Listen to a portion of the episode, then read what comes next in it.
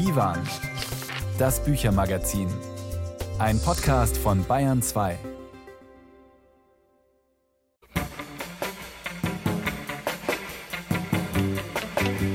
Mit Beate Meyer-Frankenfeld. Schön, dass Sie dabei sind. Zwei neue Romane von zwei bekannten Autoren haben wir für Sie. Vom Russen Viktor Jerofejew und vom Isländer Hatelgrimo Helgason.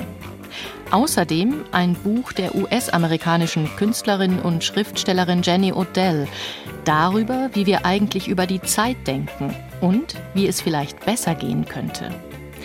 Der Hörbuchtipp stellt Ihnen ungewöhnliche Notate des Musikers Nick Cave vor, inszeniert in einem Hörspiel mit Starbesetzung. Tilda Swinton ist dabei. Und dann feiert der Divan das Jubiläum einer Münchner Literaturinstitution, der Autorenbuchhandlung in Schwabing. Wir treffen den Schriftsteller Tillmann Spengler, Genosse der ersten Stunde, im Laden in der Nähe der Münchner Freiheit. Das Rätseltaxi steht auch wieder bereit. Herzlich willkommen.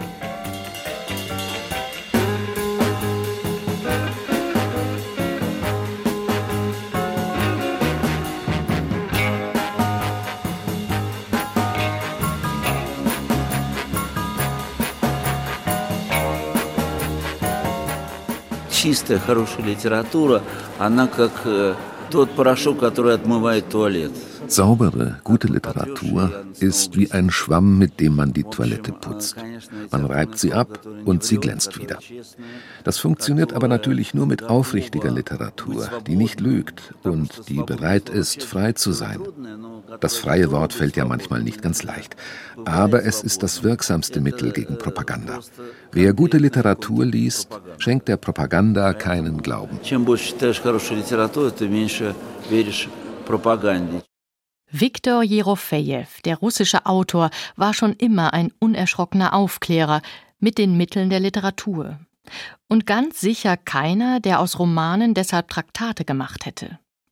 Sein neues Buch beschreibt die groteske Welt der russischen Gegenwart und musste dafür kaum etwas erfinden. Der große Gopnik heißt der Roman. Christine Hamel stellt ihn vor. Schon der Titel Der große Gopnik verweist auf das Ungeheuerliche. Ein Gopnik ist im Russischen ein Halbstarker, der im Hinterhof herumlungert und schmutzige Geschäfte am Laufen hat. Ein verkommener Typ, der grundsätzlich nicht groß sein kann.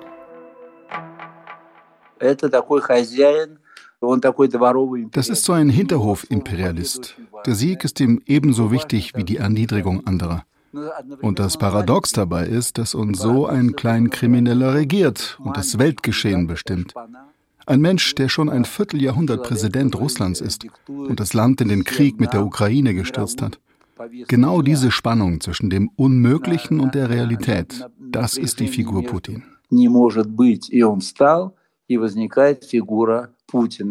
Der große Gopnik ist ein Roman über Russland im 21. Jahrhundert unter Putin, über Russlands Abkehr von der Aufklärung. Das Aroma des Abstrusen, das die 614 Seiten durchzieht, ist dabei keineswegs der Fantasie geschuldet. Das Leben ist in Russland einfach stärker geworden als jede Kunst.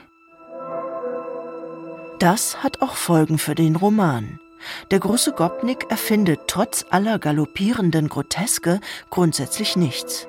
Der Bruder Viktor Jerofeevs wird im Roman zu einer Schwester, mit der der Schriftsteller, so viel Drastik und amoralischer Überschuss müssen sein, ein inzestuöses Verhältnis hat. Auch die Perspektiven, die Zeit- und Bedeutungsebenen wirbeln durcheinander, doch die Handlung bewegt sich durchaus eng an der russischen Wirklichkeit. In kurzen Kapiteln erzählt Viktor Jerofeev von sich selbst und von Russland. Im Zentrum die Geschichtsvergessenheit, die Unfähigkeit der Russen, sich der eigenen Gewalthistorie zu stellen und sich stattdessen an archaisches Denken und den Mythos zu klammern und deshalb im Kreis zu drehen. Dem stalinschen Vorbild ist der große Gopnik gefolgt. Auch er hat den russischen Raum als Märchen gespürt, die Feinde dieses Raumes ausgemacht und sich angeschickt, jene russischen Gebiete einzusammeln, die beim Zerfall der UdSSR verloren gegangen sind. Er ist sich sicher, dass er absolut recht hat, wenn er die russische Märchenwelt vor den schlimmen Hexenmeistern und Dämonen Europas und Amerikas rettet. Vielleicht steht zum ersten Mal, seit Russland existiert, ein Mann an der Spitze des Landes, der den Schlüssel zur Psychologie des Volkes gefunden hat. Viktor Jerofejew kennt das Innenfutter der Macht in Russland aus eigener Erfahrung. Sein Vater war der persönliche Dolmetscher Stalins, später Kulturattaché an der sowjetischen Botschaft in Paris. Boris Nemzow, der 2015 erschossene Oppositionspolitiker, war sein Freund. Bei Wladislaw Surkow, Literat und viele Jahre der Spin-Doktor des Putinismus, wird er im Roman vorstellig, um ein gutes Wort für seine Schwester O einzulegen, die dem postsowjetischen Russland mit Pornografie den Spiegel vorhält. Surkow wird als Stavrogin im Roman geführt. So heißt der düstere, zerstörerische Nihilist in Dostojewskis Roman Die Dämonen.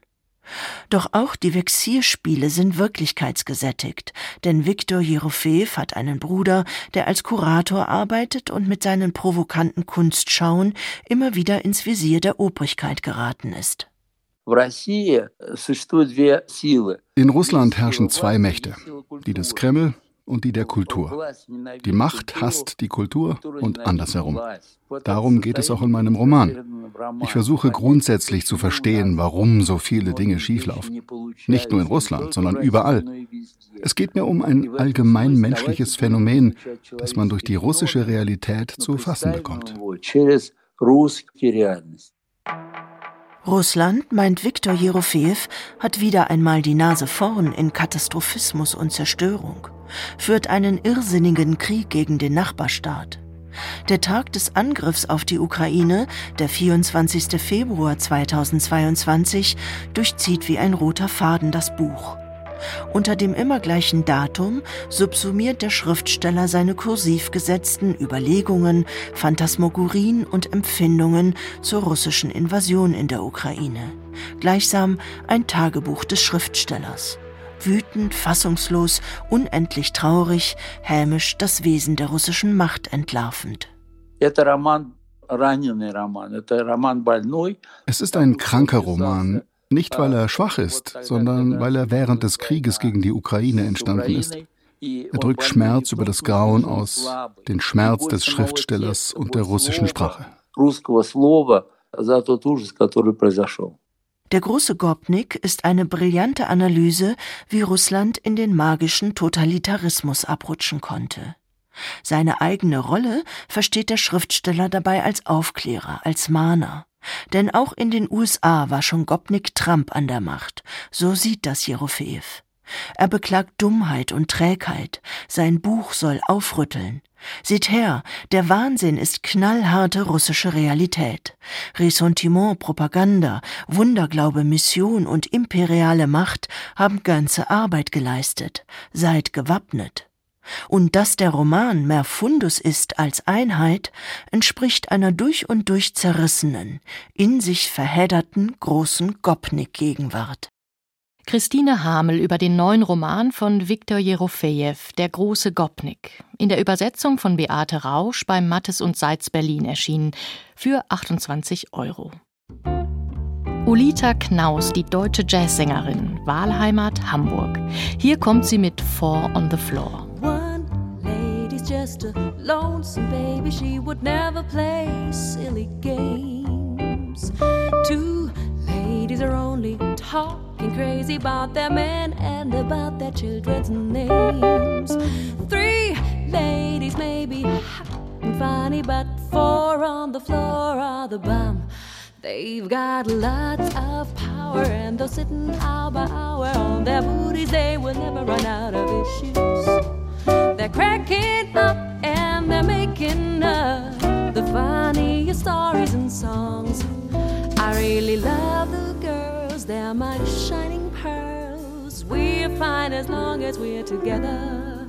No matter where we'll go, we'll stick together. Hope we'll never be through. Let's keep on acting like we do.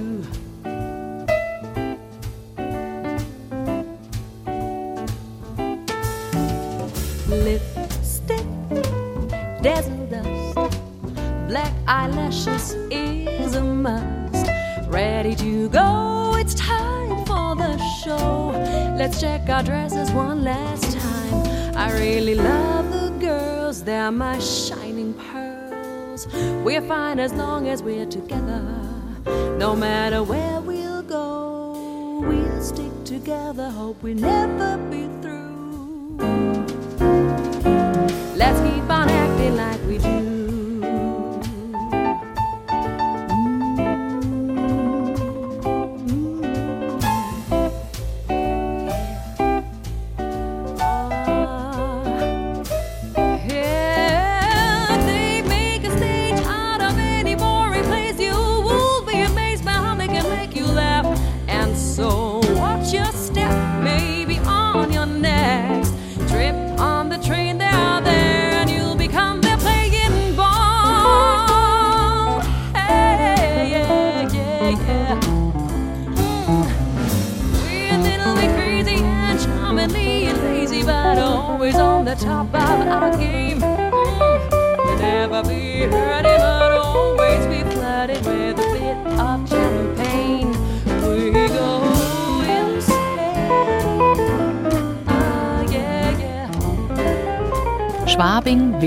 Wilhelmstraße.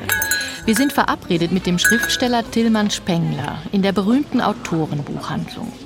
Vor genau 50 Jahren wurde sie gegründet als erste genossenschaftlich organisierte Buchhandlung Deutschlands. Spengler war von Anfang an dabei.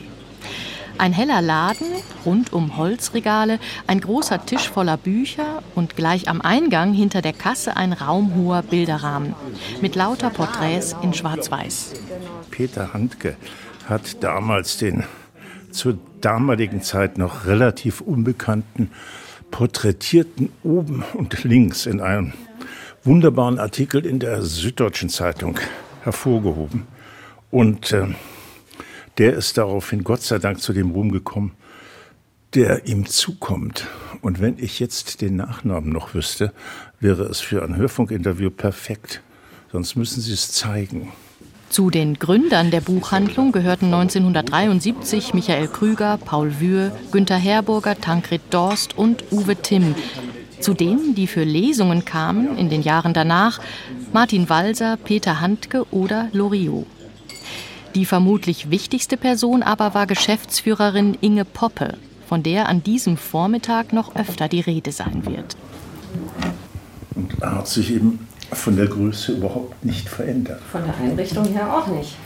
Die Einrichtung ist ein bisschen verändert, glaube ich, weil es den großen Büchertisch in der, hier in der Mitte nicht gegeben hat, weil der Platz gebraucht würde für die Lesungen. Das waren doch die rituellen Zusammenkünfte und es gab, glaube ich, so 35 bis 40 Sitze. Das war eigentlich einer der Anziehungspunkte der Bücherei, dass eben hier auf wirklich sehr engem Raum und bei nicht besonders hervorragendem Weißwein danach äh, sehr lange diskutiert und gestritten und sich umarmt wurde. Können Sie sich noch an eine, zwei Lesungen erinnern, die Ihnen besonders in Erinnerung geblieben äh, sind? Ich sage Ihnen einmal eine Lesung, die im Gedächtnis blieb, weil nur sieben Zuhörerinnen und zwei Zuhörer kamen. Das war nicht die schönste. Von der schönsten rede ich dann nachher, wenn sie mir wieder eingefallen ist. Diese eine war, die das im Anfang, wir reden vom Jahr 1973, da war das Schriftstellertum natürlich noch eine ganz, eine Gottesgabe sozusagen. Und umso größer war der Andrang von Autoren, hier zu lesen und öffentlich äh, aufzutreten. Und die Frau Poppe hatte damals alle Mühe, die guten Schäflein von den weniger bedeutenden Schäflein zu unterscheiden. Andererseits war es fürs Haus auch von einer gewissen ökonomischen Bedeutung, dass diese Veranstaltungen stattfinden. Und ich erinnere mich an einen Autor, der ein unendlich schreckliches Buch geschrieben hatte und im Selbstverlag herausgebracht hatte über irgendeinen Aspekt der Evolution. Das Buch war sehr schwer, kaum in der Hand zu halten und äh, auch kaum zu lesen. Und ich erwähne deswegen überhaupt nicht, wer der Autor war. Aber der Autor war sehr vermögend. Und deswegen wurde hier eine Veranstaltung anberaumt. Und das war alles ganz schrecklich. Aber irgendwie auch bezeichnet für die riesige Bandbreite von interessanten Sachen, die hier passiert ist. das ist ein Teil dieser großen Sudpfanne, intellektuellen Sudpfanne, die diese Institution eben gewesen ist und immer noch ist. Jetzt sind wir schon mittendrin. Gehen wir vielleicht noch mal an den Anfang. November 1973 haben sich zehn Gesellschafter und 120 Autoren und Autorinnen, wenn ich richtig informiert bin, zusammengetan. Was war die Idee, die Gründungsidee? Warum brauchte es so etwas wie die Autorenbuchhandlung aus Ihrer Sicht damals? Aus der Sicht damals war es eine tapfere antikapitalistische Entscheidung gegenüber den großen Buchhandelsketten und den unmenschlichen Buchverlagen, eine andere Form des alternative, selbstverständlich Form des äh, Buchvertriebes zu etablieren. Besonderheit war eben, dass eine Buchhandlung den Autoren und Autorinnen gehört. Und das Zweite war, dass im Gegensatz zu all diesen grausamen Verlagen die Bücher, wenn sie sich nicht verkaufen, sofort einstampfen und den Buchhandlungen, die remittieren wie die Teufel, hatte hier jeder Teilnehmer, jede Teilnehmerin das Recht, dass das eigene Werk ständig in ganzer Fülle verfügbar war. Ich habe gelesen von Michael Krüger, einem äh, weiteren Gründer damals, dass er die Devise dieser Gründung beschrieben hat als Einigkeit der Einzelgänger. Würden Sie dem zustimmen? Ist das auch so Ihre Erinnerung? Also man soll einem Dichter wie Michael Krüger nie widersprechen. Das Wort mit dem Einzelgänger erweckt aber vielleicht ein bisschen zu sehr die Assoziation der Einsamkeit der Betroffenen. Es war schon damals, gab es eine äh, herrliche, wunderbare Klickenbildung. Man wusste, wer mit wem und wie lange und all dieses und konnte dieses ganz herrlich hier in der Autorenbuchhandlung weiterführen. Also natürlich, jeder Schriftsteller ist einsam, das gehört zu unserem Heiligenschein. Aber es, es gab eben auch eine soziale Atmosphäre, in der das aufgehoben wurde, in dem dann manche Heiligenscheine dann abgenommen wurden. War das von Anfang an klar, dass Sie das auch machen wollten, so einen Ort für Lesungen schaffen? Soweit ich mich erinnere, schon. Und das hat ja auch Folgen gefunden. Also es ist ja dieses Modell der Autorenbuchhandlung, der Münchner Autorenbuchhandlung dann in Berlin nachgebaut worden, weiß nicht, sechs Jahre später, ich glaube 79 oder sowas, am Savigny-Platz. Und äh, das hatte schon etwas Anregendes und es hatte teilweise die Lesung oder vielmehr vielleicht noch die Diskussion nach der Lesung, weil die Erfahrung lehrt uns ja, dass nicht alle Autoren und Autorinnen die begnadetsten Vortragenden ihrer eigenen Werke sind. Aber in der Diskussion ging es dann doch immer wieder sehr heiter, sehr engagiert und sehr kontrovers zu. Und das ist eigentlich das, was mir am deutlichsten in Erinnerung geblieben ist. Wenn Sie sagen, es waren keine Einzelgänger, es waren aber natürlich trotzdem besondere Personen und Persönlichkeiten. Wie muss man sich die konkrete Arbeit vorstellen? Also war das so wie in der WG, dass die Arbeit verteilt wurde und es darüber Zwist gab, wen man einlädt, was man tut und oder wie war das organisiert? Das habe ich, glaube ich, gar nicht durchschaut. Damals, Frau Poppe hat einen angerufen und gesagt, äh, dein Buch ist gerade erschienen und irgendwas möchtest du es hier vortragen. Oder da ist ein Buch, das kommt in meinem Fall, hat etwas mit China zu tun oder hat etwas mit irgendeinem Gebiet zu tun, wo ich mich auskenne. Könntest du davor ein paar Worte sagen? Und das war damals noch ein bisschen anspruchsvoller, weil es gab keine Wikipedia und äh, man musste nicht, wie man in späteren Jahren bei vielen Lesereisen erfahren hat, immer wieder sein eigenes Leben aus Wikipedia nachgebetet bekommen. Das war das eine. Das andere war natürlich vorne an der, hier an der Säule. Da gab es eben dieses Schild, so und so, so und so empfiehlt ein Buch. Mit einem Bild, einem Foto, in aller Regel von der begnadeten Isolde Ulbaum.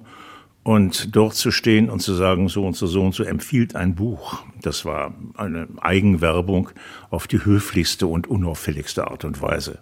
Auch das gehörte zum Charme dieser Institution. So ein Projekt wie die Autorenbuchhandlung lebt natürlich auch von den Namen, den großen Namen, an die man sich erinnert. Was waren da für Sie so die wichtigsten oder an wen erinnern Sie sich besonders? Das war ein ganz merkwürdiges Gemisch und jetzt müssen wir uns ein bisschen zurückerinnern. Wir reden von 1973.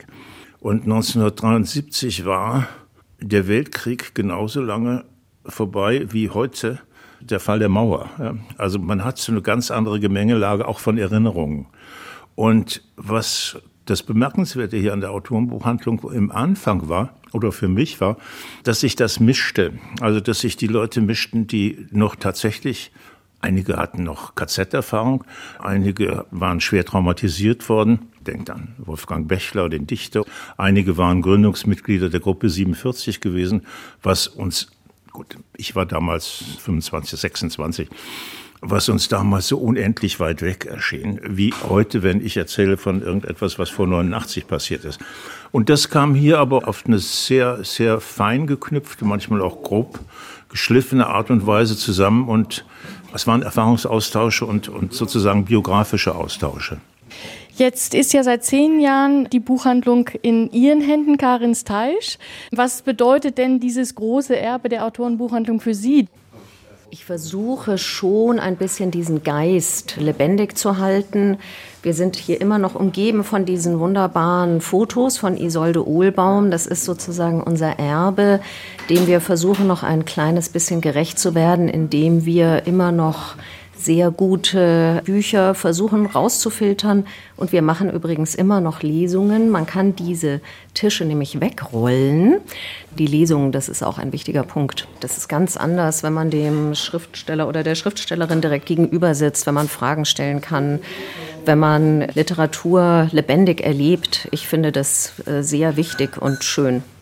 Jetzt ganz zum Schluss noch mal die Frage an Ihre schönste, vielleicht so ein bisschen nostalgischste Erinnerung an das, was hier so war, was hier so hingehört hat. Oder blicken Sie überhaupt nostalgisch zurück?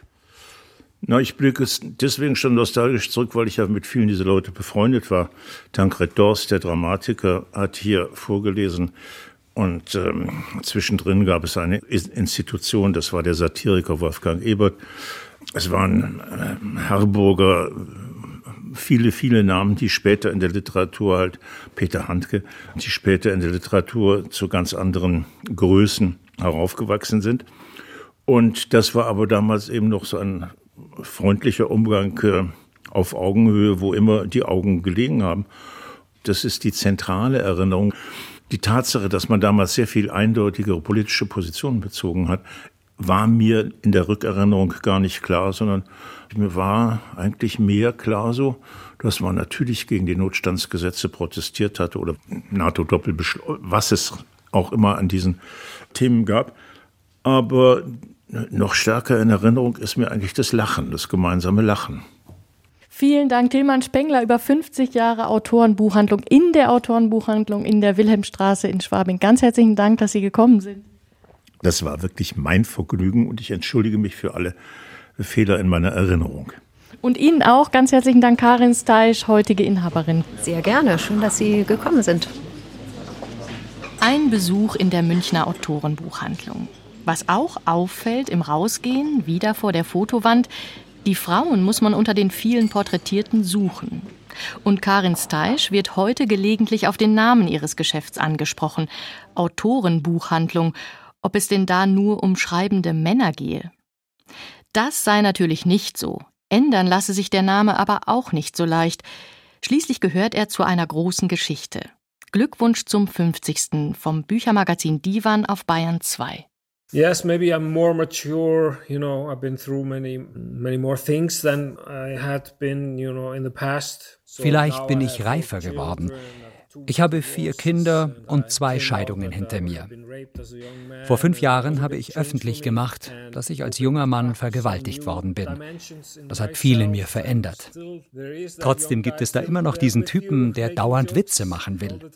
Ich versuche Humor und Drama zusammenzubringen. Denn so ist auch das Leben.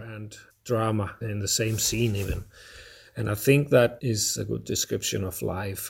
Der Isländer Hallgrímur Helgason ist mit eher schrägen Romanen bekannt geworden. 101 Reykjavik zum Beispiel oder Zehn Tipps, das Morden zu beenden und mit dem Abwasch zu beginnen.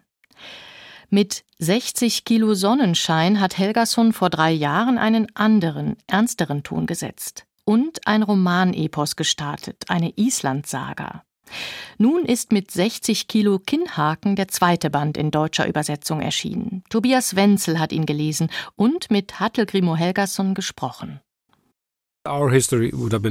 Unsere Geschichte wäre ohne den Hering anders verlaufen. Im 20. Jahrhundert sind wir von der ärmsten Nation Europas zu einer der reichsten geworden. Dem Hering sei Dank. Hallgrímur Helgason beschreibt diesen Übergang Islands in die Moderne in einem auf fast 2000 Seiten angelegten historischen Roman in drei Teilen. Der nun erschienene zweite Teil, 60 Kilo Kinnhaken, setzt im Jahr 1906 ein. Im Mittelpunkt steht die Entwicklung des anfangs 18-jährigen Gestür an einem fiktiven Fjord im Norden Islands, in dem man unschwer den realen Fjord Siglufjörður als Vorlage erkennt. Lawinenunglücke haben Gestürs Familie und sein Umfeld schwer getroffen. Gestür versucht sich und die Überlebenden durch die Heringsfischerei aus dem Elend des bäuerlichen Daseins zu befreien. Helgason erweist sich wie schon im ersten Teil als ein sprachmächtiger Erzähler. Hellwach verfolgen wir Leser, wie Gestür erste sexuelle Erfahrungen macht und schließlich von der wahren Liebe überwältigt wird, bis er erfährt, dass die Frau ihn belogen hat. In Gestür stürzten die Berge des Fjords mit gewaltigem Aufklatschen ins Meer. Er wurde leichenblass und innerlich eiskalt, saß am Tisch und wollte seinen Ohren nicht trauen. Ein 60 Kilo schwerer Kinnhaken schmetterte in seine Seele, und vor Erregung musste er die Augen zusammenkneifen. Hallgrímur Helgason ist ein einfühlsamer Bildungsroman gelungen, souverän und einfallsreich von Karl Ludwig Wetzig übersetzt. Ein Buch, in dem der Autor zwischen den Zeilen auch die heutigen Isländer porträtiert. Der Name Gestür ist bewusst gewählt und bedeutet Gast. Isländer seien wie Gäste im eigenen Land, behauptet Helgason. I said in another novel that uh, the most beautiful place in Iceland uh, is the Flughafen, you know. Ich habe in einem anderen Roman geschrieben, der schönste Ort in Island sei der Flughafen in Keflavik. Denn da fühlen sich Isländer am besten. Sie kehren zurück ins Land, das sie lieben, oder sie verlassen das Land, das sie hassen. Alle Isländer sind also am Flughafen gut gelaunt. Auf ihren Lippen liegt ein Lächeln. Der Roman wurde durch den erheblichen Rechercheaufwand bereichert. Der Autor hat sich mit Büchern und Archivmaterial in die damalige Zeit versetzt, hat am besagten Fjord einen dreiwöchigen Schneesturm erlebt, hat eine Ahnung davon bekommen, unter welch harschen Bedingungen die Menschen damals lebten, in ihren Torfhäusern ohne Elektrizität. Vollkommen natürlich in die Geschichte eingebaut wirkt Helgasons historisches Wissen, etwa wenn Gestür Telegrammbote wird und wir so von der Ankunft der Telegrafie in Nordisland erfahren. Am Ende des neuen Buchs 1918 ist Gestür 30 und stolzer Besitzer eines moderneren Hauses. Dafür musste er etliche Kämpfe ausfechten. Kraft hat ihm die Natur gegeben, besonders das Betrachten des Fjords. Die Fjordmündung war sein Fernseher, heißt es im Buch. Eine indirekte Kritik des Autors an den heutigen Isländern. Viele von ihnen hätten nämlich die Verbindung zur Natur verloren. Zum Beispiel gab es im letzten Sommer einen Vulkanausbruch unweit von Reykjavik. Und in Vulkannähe wurde eine Webcam installiert. Während des Sommers war ich viel zu Besuch bei Isländern. Die saßen dann oft im Wohnzimmer und sahen die Live-Bilder vom Vulkanausbruch, anstatt sich das Schauspiel vor Ort anzuschauen. Das hat sich seltsam angefühlt. 60 Kilo Kinnhaken ist ein insgesamt ernster historischer Roman und insofern nicht zu vergleichen mit den beißenden Komödien des Autors. Und doch ist auch das neue Buch hier und da von Helgasons wunderbar skurrilem Humor geprägt, von seinem Gespür für Situationskomik. Etwa in der Szene, in der Gestür mit einer Bauersfrau seinen ersten Sex hat, neben einem Stall mit 30 Schafen. Gestür war ein einziges Staunen ein leuchtendes Staunen an fremdem Gestade, seine lodernde Fackel tief in diesen Lebensbrunnen getaucht, und sie, sie packte den Stier bei den Hörnern.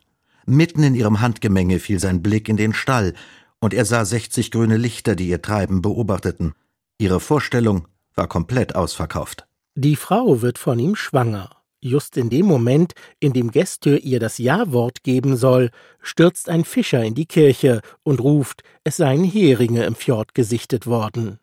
Da rennt Gestür den Heringen entgegen und seiner eigenen Hochzeit davon. Es ist die grandioseste Szene eines Buchs, mit dem Helgason ein großer Wurf gelungen ist. Of course, it's exaggerated in the book, you know. Natürlich uh, übertreibe ich etwas im Buch, aber ungefähr so war es.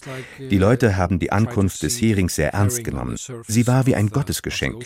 Der Hering war unser großer Lottogewinn Anfang des 20. Jahrhunderts. Herring was our sort of big lottery prize that we won, you know, at the beginning of the 20th century. 60 Kilo Kinnhaken, der neue Roman von Hatelgrimur Helgason, ist bei Klett-Cotta herausgekommen, übersetzt von Karl Ludwig Wetzig. Das Buch kostet 26 Euro. Ein Beitrag von Tobias Wenzel war das. Und wenn Sie den Autor live erleben möchten, dann notieren Sie sich diesen Termin. Am kommenden Sonntag, den 26. November, ist Helgason beim Literaturfest München zu Gast. Um 11 Uhr zur Matinee im Literaturhaus. Cross the oceans, cross the seas, over forests of blackened trees, to valleys so still we dare not breathe, to be by your side. Over the shifting desert plains, across mountains all in flames, through howling winds and driving rains, to be by your side. Every mile and every year for everyone a little tear. I cannot explain dear, will not even try. Into the night as the stars collide, across the borders that divide. Forests of stone standing petrified to be by your side. Every mile and every year, for everyone a single tear. I cannot explain dear. I will not even try.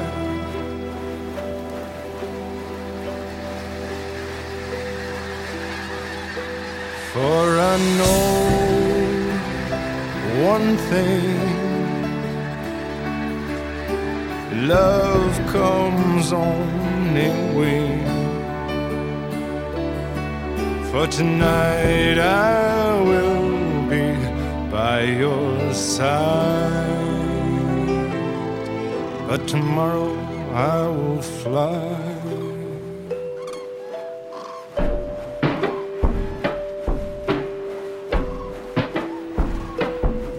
From the deepest ocean to the highest peak, through the frontiers of your sleep, into the valley where we dare not speak, to be by your side across the endless wilderness where all the beasts bow down their heads.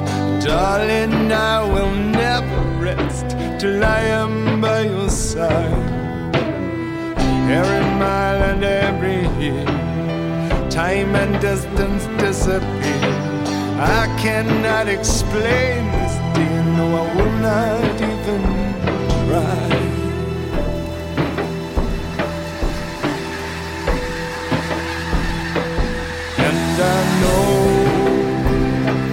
just one thing love comes on in. And tonight I will be by your side. But tomorrow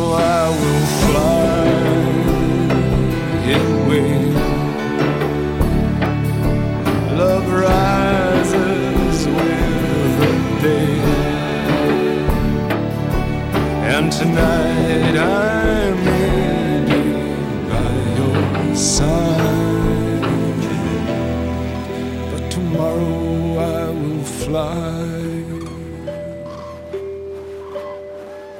Tomorrow I will fly. Diesen Sound und diese Stimme haben Sie sicher erkannt. Nick Cave. To Be By Your Side, ein Song, durch den Wildgänse fliegen. Und wir haben noch mehr Cave für Sie. Einen ganz speziellen Auftritt des Künstlers im Hörbuchtipp von Julie Metzdorf. Ein Junge klettert ein Flussufer hinauf. Er steigt auf eine Eisenbahnbrücke. Er ist zwölf Jahre alt. Er kniet sich hin unter einer schweren Sonne und legt ein Ohr auf die Schiene. Die Schiene vibriert nicht. In der Kurve auf der anderen Seite des Flusses naht kein Zug. Was für ein Bild. Ein Junge begibt sich in Gefahr, mit dem Ziel, die Gefahr zu kontrollieren. Ein archaisches Bild, ein kraftvoller Einstieg, ein Hineingeworfen werden in einen Text, der gar kein Text ist, sondern ein Lied. Und was für eines. Das Spuktütenlied ist der Ausschuss, ausgespien, damit wir vorankommen und morgen anders springen können. I went upstairs to go to bed and calling to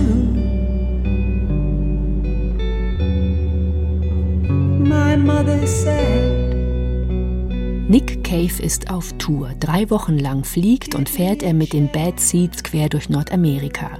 Doch es geht hier nicht um die Konzerte, sondern um das Dazwischen. Grübeleien, Begegnungen, Textfetzen, Albträume, all das notiert Cave auf Spucktüten.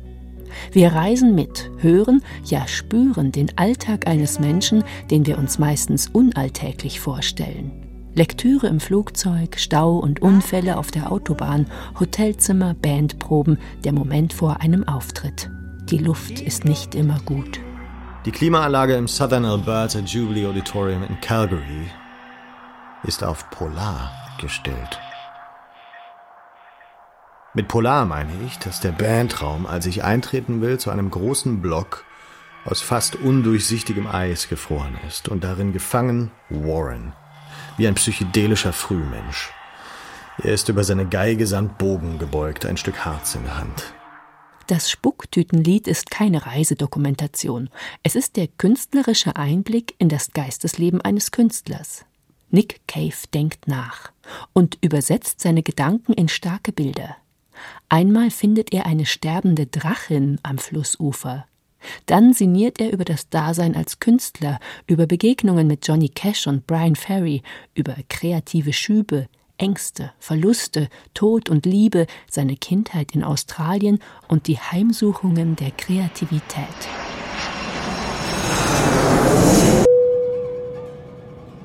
Die neun primären Heimsuchungen der Kreativität sind Procrastination through fear, Aufschieben wegen Angst, Aufschieben wegen indecision, Unentschlossenheit, procrastination Aufschieben wegen Perfektionismus.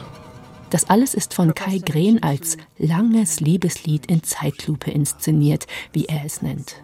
Die Musik, vom nervös treibenden Jazz bis zum moosbettartig weichen Gitarrensound, kommt von der Band Tarwater. Den Text haben Alexander Fehling und Paula Bär eingesprochen, konzentriert und inbrünstig, mit genau jenem Pathos im Depressiven, für das Nick Cave bekannt ist. Der Besetzungskuh aber ist natürlich Tilda Swinton. Sie spricht und singt. The sick bag song is the leftovers and the throwbacks.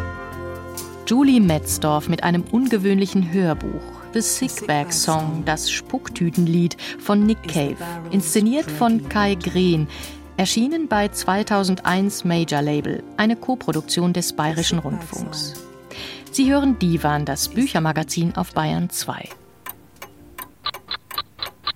Someone recently asked me, should we, should we smash all the clocks? And I said, no, we should just put them in their place. Jemand habe sie vor kurzem gefragt, erzählte Jenny Odell im Interview mit dem US-Sender PBS, ob wir alle Uhren denn am besten wegwerfen sollten. Nein, das auch wieder nicht, lautete ihre Antwort. Die Uhren sollten nur nicht vollständig die Art bestimmen, wie wir über die Zeit denken. Nach ihrem Bestseller Nichtstun hat Odell ein neues Buch zum Thema vorgelegt. Zeit finden, jenseits des durchgetakteten Lebens heißt es. Meine Kollegin Laura Freisberg hat es für uns gelesen und ist bei mir im Studio. Grüß dich, Laura. Hallo, Beate. Zeit finden, das klingt ja erstmal so ein bisschen nach Ratschlägen für Menschen mit äh, stressigem Alltag. Geht es darum bei äh, Jenny Odell, Tipps zum Aussteigen? Ja, aber eher ein gedankliches Aussteigen. Ein Aussteigen aus dem, wie wir über Zeit denken, wie wir Zeit wahrnehmen.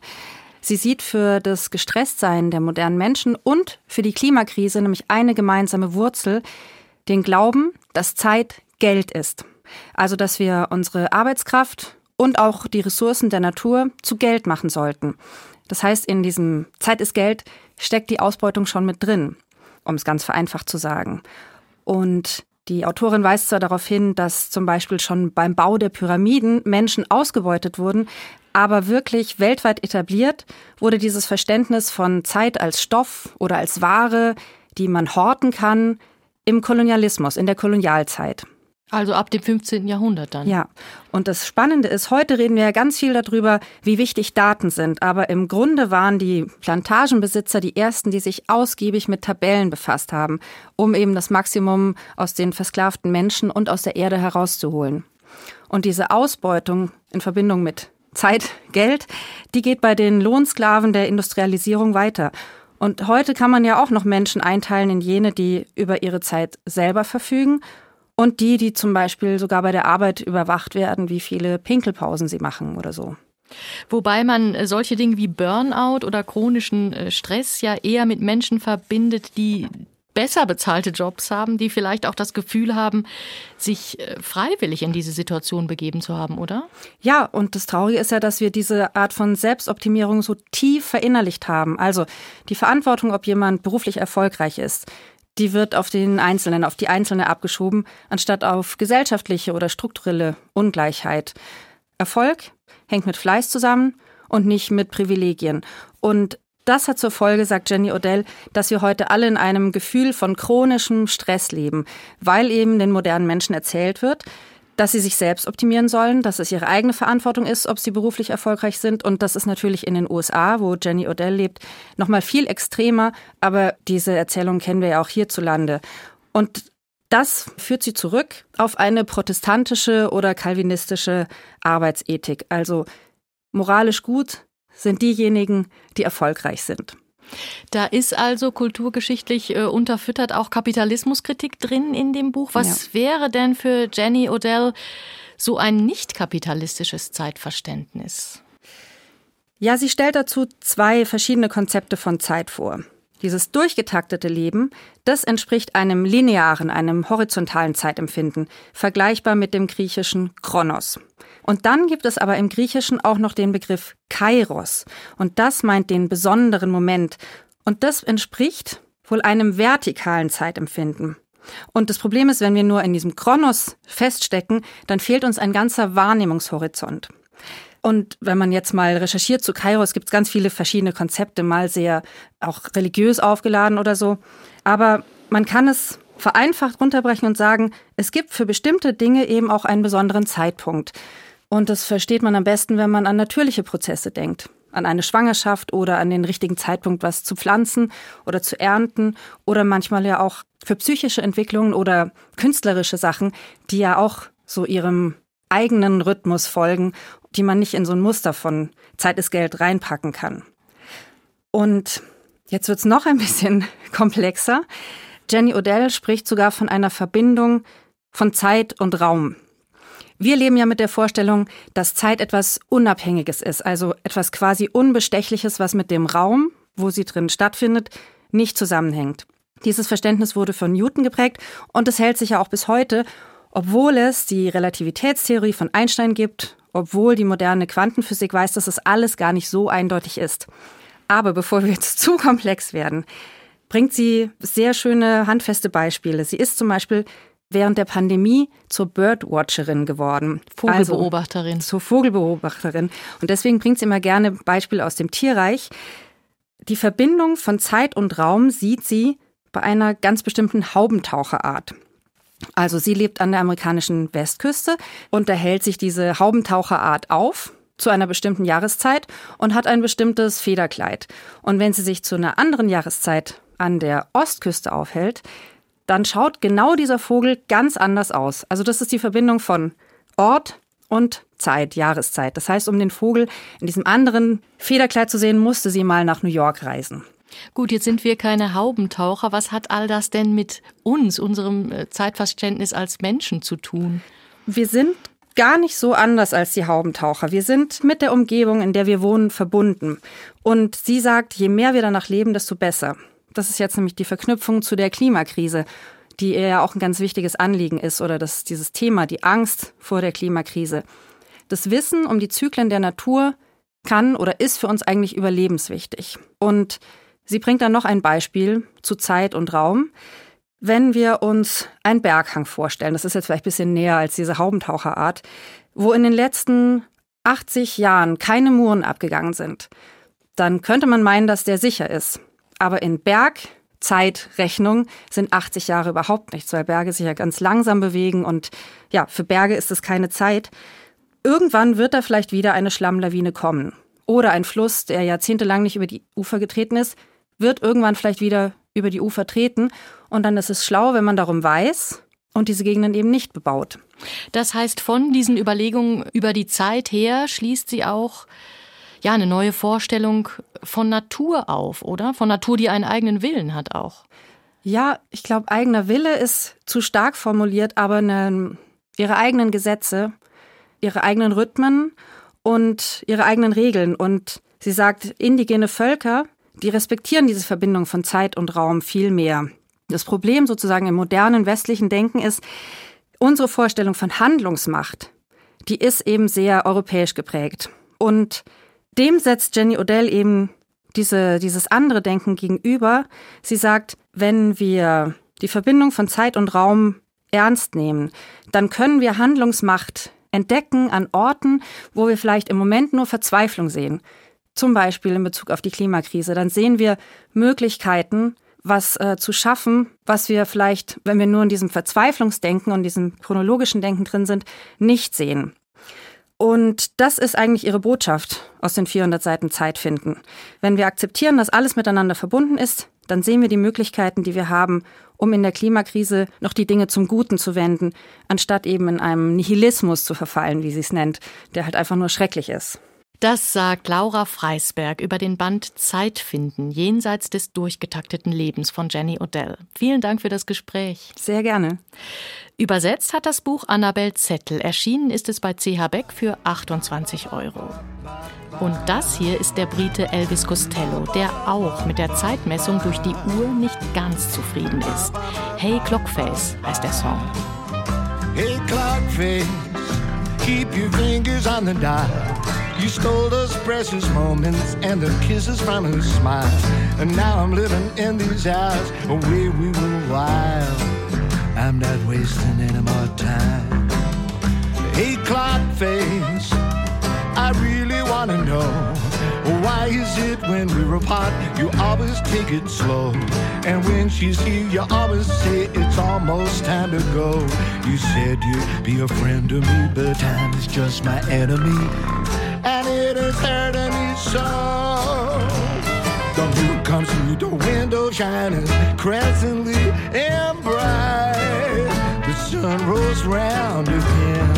If I could turn your face back before all of this started. 40 minutes past four when her secret she parted. 40 minutes past four in the faithless AM. She wound up in his arms and not the man that I am. A spring that has sprung, a cuckoo bird did sung. Now there's a nail in the bare wall where your face once hung. A clock face. Now I don't feel a thing. You stole away the heart in me and then removed my spring. The winding mechanism shot, the movement is unwound. No tick a tock or did it make a sound. Hey, clock face. Well, don't you ever dare count me down to zero. I will wait, be waiting here. A minute from departure, I will twist your key and have her come back to me. Have her come back to me. How can you face me after what I've been through? After you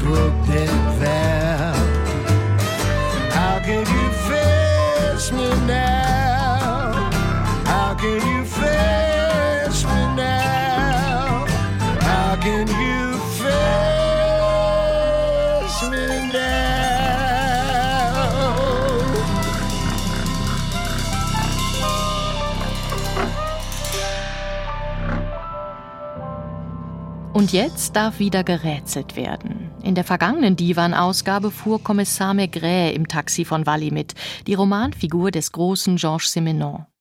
Unter den richtigen Antworten hat das Losglück Barbara Grieb aus Langen getroffen. Ihr Wunschbuch ist unterwegs zu Ihnen. Die Person, die wir heute suchen, kennen viele, jedenfalls die mit den starken Nerven, vielleicht eher aus dem Kino. Erfunden aber wurde sie für einen Roman. Hallo, ich bin's, die Wally. Wo darfst du diesmal hingehen? Baltimore State Hospital. Tut mir leid, wenn ich Sie geweckt habe. Ja, kein Problem. Ich arbeite immer gern mit dem FBI zusammen. Haben Sie heute wieder ein Date mit Ihrem speziellen Freund? Quid pro quo. Der Doktor erzählt mir etwas, ich erzähle ihm etwas. Vorsicht, nicht, dass Ihre Kollegen noch sagen, Sie wären verliebt. Das ist nur ein Auftrag, den ich für die Mordkommission von Baltimore County untersuchen soll. Ja, alles klar, alles gut. Er gilt als erfahrener klinischer Psychiater. Ja, vergessen Sie bloß nicht, was er sonst noch ist. Ich glaube, dafür gibt's keinen Namen. Vielleicht finde ich es heraus. Aber zuerst müssen wir diesen Serienmörder schnappen. Gestern war ich in West Virginia. Man hat dort eine Leiche gefunden. Oh, schon wieder? Skalpiert. Genau wie vorausgesagt. Zuvor gefesselt? Ja. An den Handgelenken waren Male zu erkennen. Auch an den Fußknöcheln? Keine. Haben Sie schon eine Idee? Leider läuft es bislang etwas zäh. Sie kennen sich doch auch in Psychologie aus. Und in Gerichtsmedizin. Also, was sagt die Wissenschaft über den Täter? Den Büchern zufolge ist er ein Sadist. Nie im Leben. Sadisten hängen ihre Opfer verkehrt herum auf. Wirklich? Dadurch bleibt der Blutdruck im Kopf und in der Brust länger erhalten und die betroffene Person wird nicht bewusstlos. Woher wissen Sie denn sowas? Sie mal in die Nationalgalerie, wenn Sie wieder in Washington sind. Und was soll ich da? Ein Bild anschauen. Die Häutung des Masseurs von Tizian. Der hat auf jedes Detail geachtet. Danke. Vielleicht tue ich das ja. Der Doktor kann Ihnen sicher mehr sagen. Haben Sie Diktaphon dabei? Nein. Sonst wäre es vorbei mit der Arbeitsatmosphäre. So, State Hospital. Wir sind da. Heute mache ich ihm ein Angebot. Wenn er uns hilft, diesen Serienkiller rechtzeitig zu finden. Damit die Tochter der Senatorin gerettet werden kann, oder? Ja, auch die. Jedenfalls verlegen wir ihn dann nach New York. Was? New York? In eine Zelle mit Blick auf die Wälder. Maximale Sicherheitsmaßnahmen? Versteht sich von selbst. Die werden es brauchen. Einmal im Jahr darf er spazieren gehen am Strand und bis zu einer Stunde im Meer schwimmen. Uiuiui. Quid pro quo, ha? Genau. Übertreiben Sie es nicht. Eine Idee, um wen es gehen könnte? Schreiben Sie uns per Post an Bayerischer Rundfunk, Redaktion Kultur aktuell, Divan 81011 München oder per Mail an divan.bayern2.de. Und bitte nicht vergessen, uns Ihr Wunschbuch aus dieser Sendung zu nennen. Damit verabschiedet sich das Büchermagazin. Danke fürs Zuhören, sagt im Namen des ganzen Teams Beate Meyer-Frankenfeld.